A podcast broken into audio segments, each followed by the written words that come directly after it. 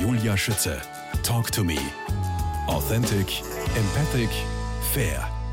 Cornelia Diesenreiter, ab wann sagst du, ein Lebensmittel, ein Obst, ein Gemüse ist nicht mehr genießbar, das ist wirklich schlecht und muss jetzt auf den Biomüll? Also wir wir selbst verarbeiten nur beste Qualität. Das heißt, das darf weder irgendwie schon schlecht sein, nur faulig sein, nur Schimmel oder ähnliches haben.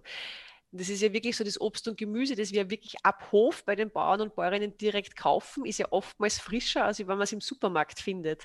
Weil wir kaufen das direkt nach der Ernte zum Beispiel ab, während ähm, das Obst, das wir im Supermarkt kaufen, muss man sich vorstellen, das wird geerntet, dann kommt es in die Sortier- Verpackungsanlage, dann kommt es ins Zentrallager, dann kommt es erst in den Supermarkt und bis es dann bei mir zu Hause ist, hat es schon einen sehr, sehr langen Weg hinter sich. Aber die Qualitätsstandards, die was wir haben für unsere Verarbeitung, sind sehr, sehr hoch und das ist uns auch wichtig. Ja, und jetzt sag einmal, ab wann sagst du, ich verwende einen Apfel nicht mehr? Erst dann, wenn er schimmelt?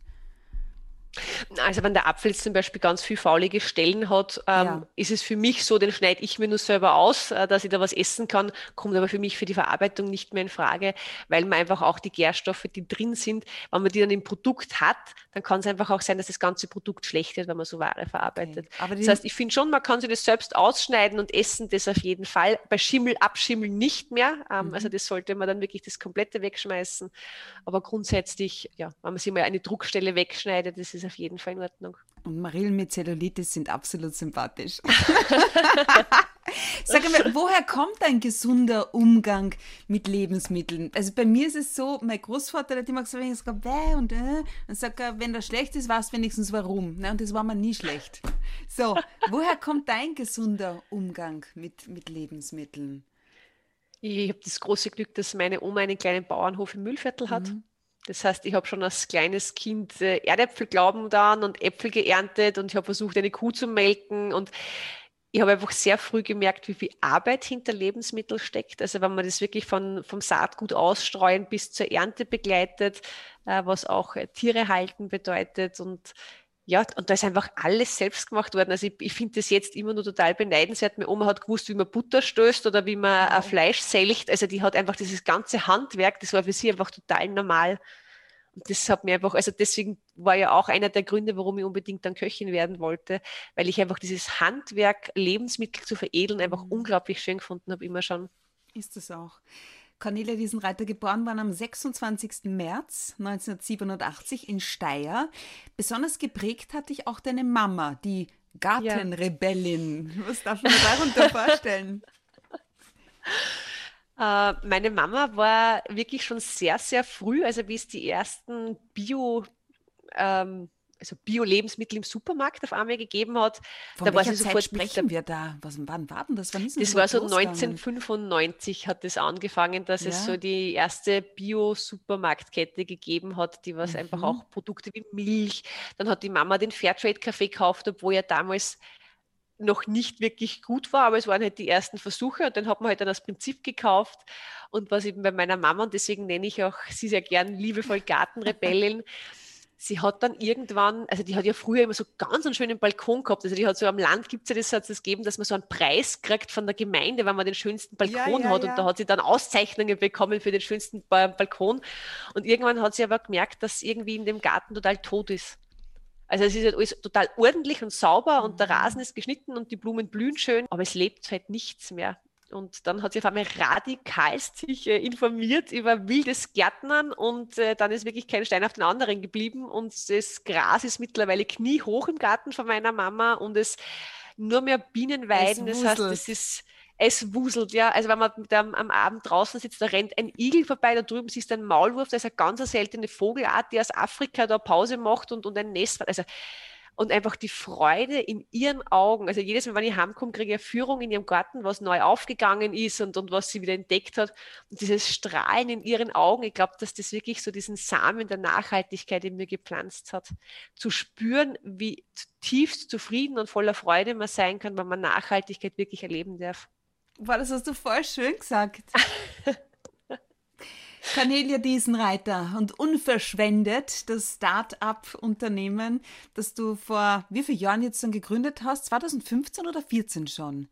2016 haben wir unverschwendet ins Leben gerufen. So 2015 war, war, noch die Phase, wo ich selbst in den, in den Gärten Wiens gesessen bin, aus Geinersereien. Genau. Okay, das heißt 2016 gegründet worden ähm, gemeinsam mit deinem Bruder. Ihr gebt Obst und Gemüse eine zweite Chance von 700 Gläsern 2015 auf bis zu 32.000 Gläser 2018, immer restlos ausverkauft.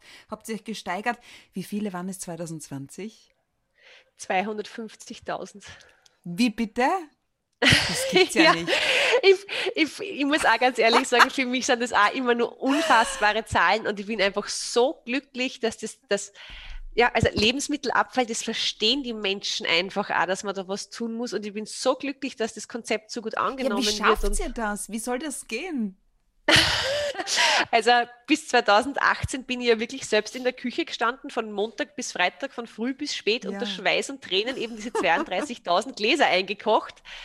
Ähm, und irgendwann haben wir dann gesagt, also wir sind immer mehr Anrufe bekommen, du, ich hätte fünf Tonnen hiervon, ich hätte zehn Tonnen davon und ich habe mir gedacht, ich weiß gar nicht mehr, also das hat dann so im Herz wieder an, weil wir so wie angeboten gekriegt haben ja. und ich habe es aber nicht mehr nehmen können, weil ich einfach nur schneller hätte nicht einkochen können und dann haben wir gesagt, so, einkochen und gute Produkte machen, das können andere einfach besser als wir. Wir kümmern uns um die Überschüsse und ähm, arbeiten jetzt seit 2019 zum Beispiel eben mit Stauz zusammen. Wow. Die machen unsere Marmeladen und Konfitüren.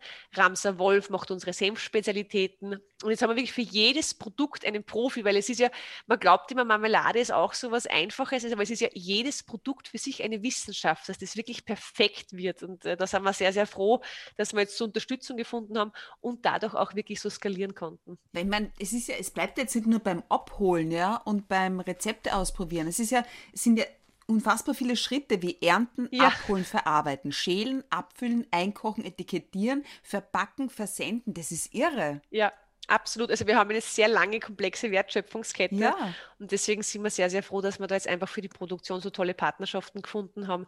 Ja, weil es dadurch einfach auch möglich ist, tolle neue Produkte. Wir kriegen ja auch immer wieder, jetzt haben wir zum Beispiel gerade acht Tonnen steirische Stachelbeere bekommen. Und die, die, hätte alleine nicht geschafft. Also das kann man sich einfach so gar nicht vorstellen. Und so können wir mittlerweile sagen, natürlich können wir die acht Tonnen gerne nehmen und machen eine tolle Marmelade draus. Und du sagst dann, rufst dann bei Staud an, sagst, ähm, Leute, wir haben jetzt acht Tonnen, kennst du daraus was zaubern oder wie? Wie funktioniert das? Äh, es ist mit, also das Gute ist, dass uns alle entgegenkommen, weil sie wissen, Überschüsse sind ein bisschen komplexer, also ja. wenn ich was einfach beim Großgrünmarkt bestelle. Es ist aber so, dass wir für vieles ähm, schon einen Zwischenschritt gefunden haben. Das heißt, dass zum okay. Beispiel die Marille nicht sofort frisch verarbeitet werden muss in dem Moment, sondern dass sie zum Beispiel zu Mousse aufbereitet wird. Ja. Und dieses Mousse ist dann länger lagerfähig. Und aus diesem Mousse kann man dann Marmeladen und Senf und so weiter produzieren. Genau. Und wer macht das Mousse? Du? Nein. Auch nicht. auch, auch hier, nicht mehr. Auch hier haben wir einen tollen Propheten. Das, es ist, wie gesagt, also man könnte sich mit jedem mit jeder Frucht alleine mhm. könnte man sich ein Leben lang beschäftigen und man wüsste trotzdem noch nicht alles. Und deswegen sind wir eben so froh, dass wir so viele ExpertInnen haben, die was uns da unterstützen und die uns auch sagen, wie man was haltbar macht, wie man es aufbereiten kann, was für Möglichkeiten das es da gibt, um das so heißt, gemeinsam wie, einfach wie mehr zu retten. Wie viele Köpfe hat dein Team jetzt mittlerweile? Oder also fleißige also Hände. Also wir sind mittlerweile zu elf, suchen aber gerade fünf neue Personen fürs Team. Also bitte gerne auf unsere Webseite gehen und schauen und sich informieren. Wir freuen uns. Ja, und wir sind ständig am Wachsen. Welchen Einfluss hatte oder hat Corona auf Nachhaltigkeit? Also auf Nachhaltigkeit generell äh, ist natürlich die Welt einmal kurzfristig entlastet, wenn nicht so viel gereist und produziert wird. Ähm, ob sich langfristig dieser Trend von, vom regionaleren Einkauf oder vom Gedanken an Nachhaltigkeit halten wird, muss man schauen. Es ist ja leider oftmals auch so, dass nach dem Verzicht oft die Gönnung folgt. Mhm. Das heißt, es ist, glaube ich, gerade eine sehr spannende Phase. Aber ich glaube grundsätzlich schon, dass sich dieses Stärken der eigenen Wertschöpfungskette in Österreich schon auch etabliert hat. Und ich hoffe auch, dass mehr Menschen darüber nachdenken, wo kommt mein Produkt her. Vielleicht kaufe ich ein paar Produkte beim Kreisler oder Bauernmarkt und nicht mehr im Supermarkt, um so einfach wirklich die kleinen landwirtschaftlichen Betriebe auch unterstützen zu können. Welchen Einfluss hat Corona auf der Firma gehabt? Hast du da irgendwie was gemerkt? Also es war leider wirklich kurzfristig so, dass wir Unmengen an Überschüsse angeboten haben. Ich habe es mir gedacht. Ja. Ja, weil es ist halt sozusagen, die Gastronomie ist als Abnehmer einfach weggefallen. Und der, der Schwank sozusagen dieses Obst und Gemüse, was für die Gastro bestimmt ist, kann man nicht eins zu eins umleiten, einfach dann auf die Supermärkte, weil zum Beispiel in der Gastronomie braucht man ganz große Kartoffeln, um aus den Pommes zu machen. Und genau solche, also wir haben dann ganz, ganz viele Anrufe bekommen, auch ganz verzweifelt von den Bauern und Bäuerinnen, weil sie keine ErntehelferInnen finden, zum Beispiel gerade. Das heißt, wir haben einen irrsinnigen Druck gehabt, ganz viel Obst und Gemüse plötzlich vorhanden, aber niemand hat dann die Kapazitäten, das einfach weiter mhm. zu verarbeiten. Und was wir schon auch gemerkt haben, ist, dass einfach verständlicherweise für ganz viele Menschen einfach dann geschaut werden hat müssen, Einsparungen zu treffen. Und wir sind zum Beispiel ein sehr beliebtes Geschenk für Firmen irgendwie zu Weihnachten oder als Giveaway auf einem Kongress. Und das ist einfach alles kurzfristig weggebrochen. Aber wir haben das große Glück gehabt, dass sich in der Krise gezeigt hat, dass auch eben in Krisenzeiten sehr, sehr gerne dann zu Weihnachten ähm, als kleines Dankeschön an alle ähm, Dinge verschenkt worden sind und wir dann uns doch gut erholt haben wieder. Cornelia Diesenreiter, was kann jeder sofort tun? Ja, was tust du, außer 150 Tonnen Obst und Gemüse jährlich zu Marmeladen, Sirups, Chutneys und viel mehr verarbeiten zu lassen mittlerweile? Was tust also ich stelle, ja stelle ja die Behauptung auf, dass absolut alles, was wir tun, nachhaltige Konsequenzen hat. Mhm. Ähm, das mag für viele kurzfristig übertrieben klingen, aber man muss sie nur so ein bisschen so durch den Tag begleiten. Äh, was für einen Kaffee trinke ich, was frühstücke ich, mit was für einem Waschmittel wasche ich meine Wäsche, was, was für Duschgel verwende ich. Also ich, ich bin ja eine, ich liebe süßes Frühstück. Ja. Das heißt, ich habe zum Beispiel eine Bio-Haselnusscreme, die was ich esse, der Vollkornbrot dazu, Fairtrade-Kaffee mit einer Biomilch. Aber was ich eben damit ausdrücken möchte, dass alles nachhaltige Konsequenzen hat, das mhm. soll einen nicht erschlagen, dass man immer alles nachhaltig machen muss, sondern es soll zeigen, dass ich überall anfangen kann. Mhm. Das heißt, bei jeder Entscheidung, die was mich durch den Tag begleitet, kann ich mich dazu entscheiden, die nachhaltige Alternative auszuprobieren.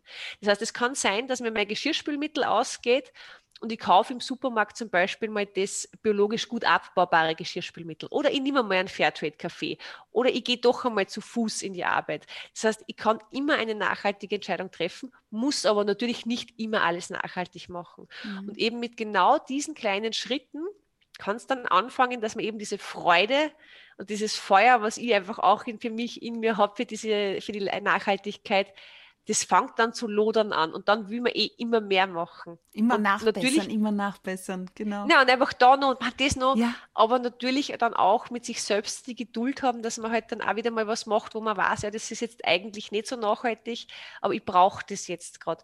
Also zum Beispiel bei mir ist das, ich weiß, es ist nachhaltiger, eine, eine Dusche zu nehmen, ja. Also das ja. ist einfach weniger Wasserverbrauch und so weiter und so fort. Aber manchmal im Winter ist es einfach seelenheil, sich ein Vollbad einzulassen. Und wenn ich spüre, ich brauche das jetzt gerade, dann muss man sich das auch gönnen können. Und das ist das Wesentliche eben, nicht Rundumschlag und, und sich sofort mit allen aufzuhören, sondern ich muss ja nicht sofort Vegetarierin werden, aber einfach irgendwann einmal einen Fleischlostag zu probieren und das am besten nicht in der Kantine, wo das weiß ich nicht, vielleicht irgendein geschmackloses Gemüseleibchen ist, sondern ich gehe vielleicht einmal irgendwo in ein gutes vegetarisches Restaurant und schaue mal an, wie gut und wie schön das alles sein kann und einfach mal hineinschnuppern und das, dieses positive Erlebnis dann wirklich spüren zu können.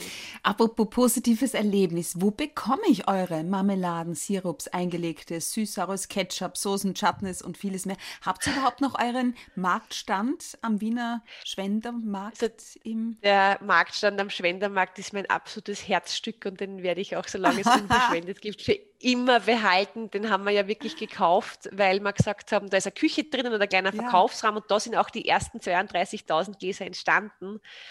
Und den werde ich für immer, also das ist einfach, ja, also man kann uns sehr gerne am Schwendermarkt, da wo alles begonnen hat, äh, besuchen kommen. Es gibt aber auch einen Online-Shop und wir sind in über 70 Feinkostläden in ganz Österreich vertreten, wo man die Produkte kaufen kann. Cornelia Diesenreiter, mit Unverschwendet reduzierst du in Österreich die Lebensmittelverschwendung wie keine andere, wurde es dafür auch mit dem Titel Österreicherin des Jahres 2019 ausgezeichnet. Wer sind die wichtigsten und größten Unterstützer aktuell neben deinem Bruder Andreas? Das Schöne am Konzept von Unverschwendet ist, dass uns ganz, ganz viele Menschen unterstützen, weil es wirklich wenige Worte braucht, um zu vermitteln, wie wesentlich das ist, was wir machen und wie wertvoll Lebensmittel tatsächlich sind. Und das öffnet auch wirklich viele Türen für uns. Also es ist so, dass ja, die produzierenden Betriebe, ja, die gehen dann einmal die extra Meile für uns, um uns zu unterstützen. Äh, oder auch irgendwelche Coachings, Mentorinnen. Also es ist wirklich so schön, dass einfach jeder versteht, das ist extrem wichtig. Ich finde es unterstützenswert und uns immer wieder Menschen aus den unterschiedlichsten Branchen einfach sagen, ja, natürlich unterstütze das, ich helfe euch da dabei. Apropos Unterstützung, und wichtig, herzlichen Glückwunsch nach den Auszeichnungen zur Unternehmerin des Jahres und Österreicherin des Jahres 2019. Ähm, hast du jetzt einen Werbedeal an Land gezogen? Habe ich gelesen, du bist Testimonial für einen Kreditschutzverband. Wie, wo, was? Und vor allem mit welcher Botschaft? Ich bin ja Verbandsvorstandsmitglied vom Kreditschutzverband 1870. Mhm und bemühe mich da eben auch so Themen wie Nachhaltigkeit, Startup und Frauen ähm, zu vertreten. Und ja, bin dann gefragt worden, ob ich nicht Lust habe als Testimonial für die Jungunternehmerinnen und freue mich dann natürlich dabei zu sein. Ja. Unverschwendet soll die kulinarische Lösung gegen Lebensmittelverschwendung sein. Dein persönliches Ziel ist es, und das hast du auch schon kurz angesprochen, ein zufriedenes und erfülltes Leben zu führen. Jetzt dahingehend, wo siehst du dich in fünf Jahren oder sagen wir 2025? Also ich hoffe, dass wir 2025 wirklich schon hunderte Tonnen im Jahr an Obst und Gemüse retten ähm, dass die Feinkost eben super läuft. Ähm, wir haben auch schon angefangen damit, dass wir frisches Obst und Gemüse vermitteln. Stopp, zum Beispiel was heißt Gast Feinkost? Das interessiert mich jetzt. Na, die Feinkost, das ist eben eh so wirklich unsere Marmelade, unser Chutney, ja. unser Sirup. Das ist so unsere Feinkost, ähm, die, die wir haben, wie, wo wir eben selbst überschüssiges Obst und Gemüse verarbeiten. Okay. Und wir kriegen aber auch ganz viel Obst und Gemüse angeboten, das sich nicht für die Feinkostproduktion eignet. Das heißt, es ist Salat, Radieschen, ah. Kartoffel. Mhm. Und da sagen wir, das würden wir gern frisch weitervermitteln, weil ja die Nachfrage nach regionalen Obst und Gemüse zum Beispiel auch in der Gastronomie wächst, aber die Selbstversorgungsrate in Österreich ja unter 50 Prozent liegt. Und deswegen sagen wir, ist eigentlich sollte die Nachfrage bald größer sein als das Angebot. Und deswegen sollte eigentlich kein Kilo Obst, Gemüse in Österreich bald mehr übrig bleiben. Ob wir das schon bis 2025 schaffen, weiß ich nicht, aber es wäre natürlich ein großer Wunsch, beziehungsweise hoffe ich, dass wir unserem Ziel dann schon viel, viel näher sind. Sei du die Veränderung, die du dir wünschst für diese Welt. Cornelia Diesenreiter, Chapeau, wirklich. Dankeschön für das spannende und informative Gespräch. Alles Gute für dich und unverschwendet und auf Wiederhören. Vielen lieben Dank.